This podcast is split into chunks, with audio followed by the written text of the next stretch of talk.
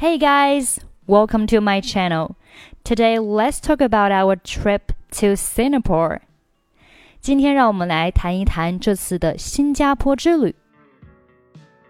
今年八月，也就是二零二三年八月，Emily 团队会组织一场新加坡游学以及旅游观光的旅行。其实呢，就是包括吃喝玩乐以及国际学校还有名校的上课以及参访。具体行程安排可以看一下节目下方的介绍。有想法的朋友也可以添加我们客服老师的微信。Singapore is an island country off the southern tip of the Malay Peninsula, 137 kilometers north of the equator in Southeast Asia. 新加坡是马来半岛南端的一个岛国，位于东南亚赤道以北一百三十七公里处。Singapore is a cosmopolitan world country, playing a key role in international trade and finance. 新加坡是一个国际化的世界城市，在国际贸易和金融中发挥着关键作用。那我们此次新加坡之旅都会去哪些地方呢？首先 ，our first stop is Merlion，就是鱼尾狮。The Merlion is a mythical creature with the head of a lion and the body of a fish, used as a mascot and national personification of Singapore.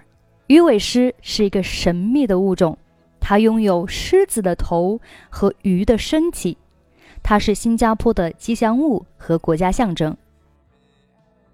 在鱼尾狮公园附近，还有其他著名的地标性建筑，比如说政府大厦、高等法院、维多利亚剧院、国会大厦、伊丽莎白公园、来福士铜像、滨海艺术中心等等。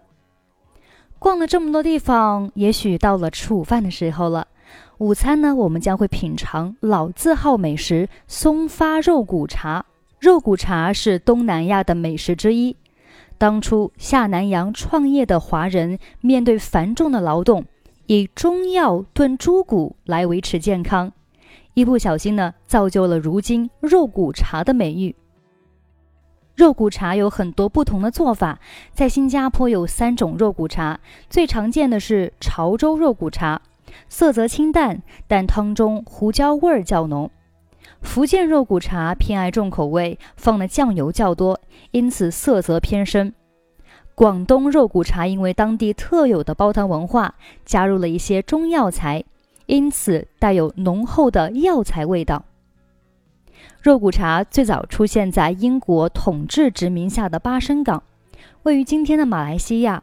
在最初开拓的岁月里，很多港口作业都是靠那些从中国移民到当地的苦力。用繁重的体力劳动来完成的，在炎热潮湿的气候下，他们需要吃一些有营养的食物，以维持身体健康。一些具有传统中医知识的人提出了一个秘方，就是用中草药和调味料一起炖猪骨。说到这里，M 已经流口水了，迫不及待的想要尝一尝。吃饱之后呢，我们继续我们的行程。第二站，我们将来到城市的东部。就是如切和加东地区。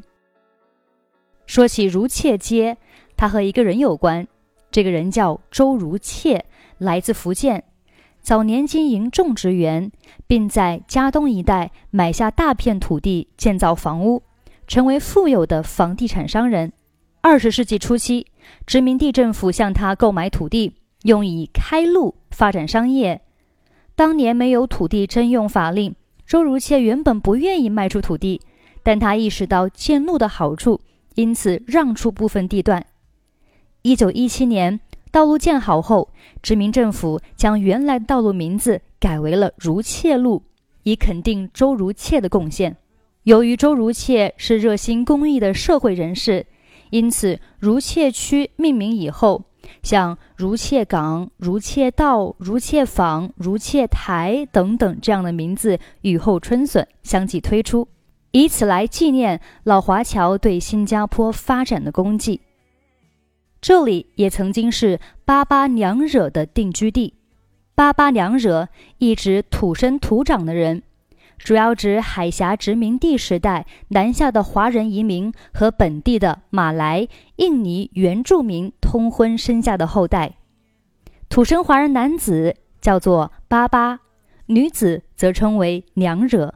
在此次行程中，我们也会参观娘惹博物馆，了解娘惹文化，品尝娘惹茶点。这个私人博物馆隐藏在如切区的一个古雅社区。这个社区由保存完好的带阳台的娘惹房子组成，装修的富丽堂皇的娘惹房子，里面拥有令人印象深刻的传统家居用品的藏品，让参观者沉浸式体验，了解娘惹的日常生活、饮食特色以及风土人情。到了晚上，我们会带大家去品尝米其林美食了凡油鸡饭。吃饱后，我们驱车前往滨海湾花园，这是新加坡的新地标。如果天气正常，我们还会带大家观看超级树灯光秀。这就是我们第一天的行程安排。Emily 呢也会陆续的去跟大家介绍后面几天的行程安排。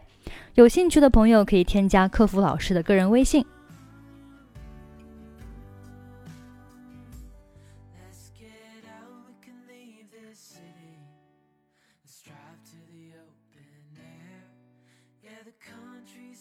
so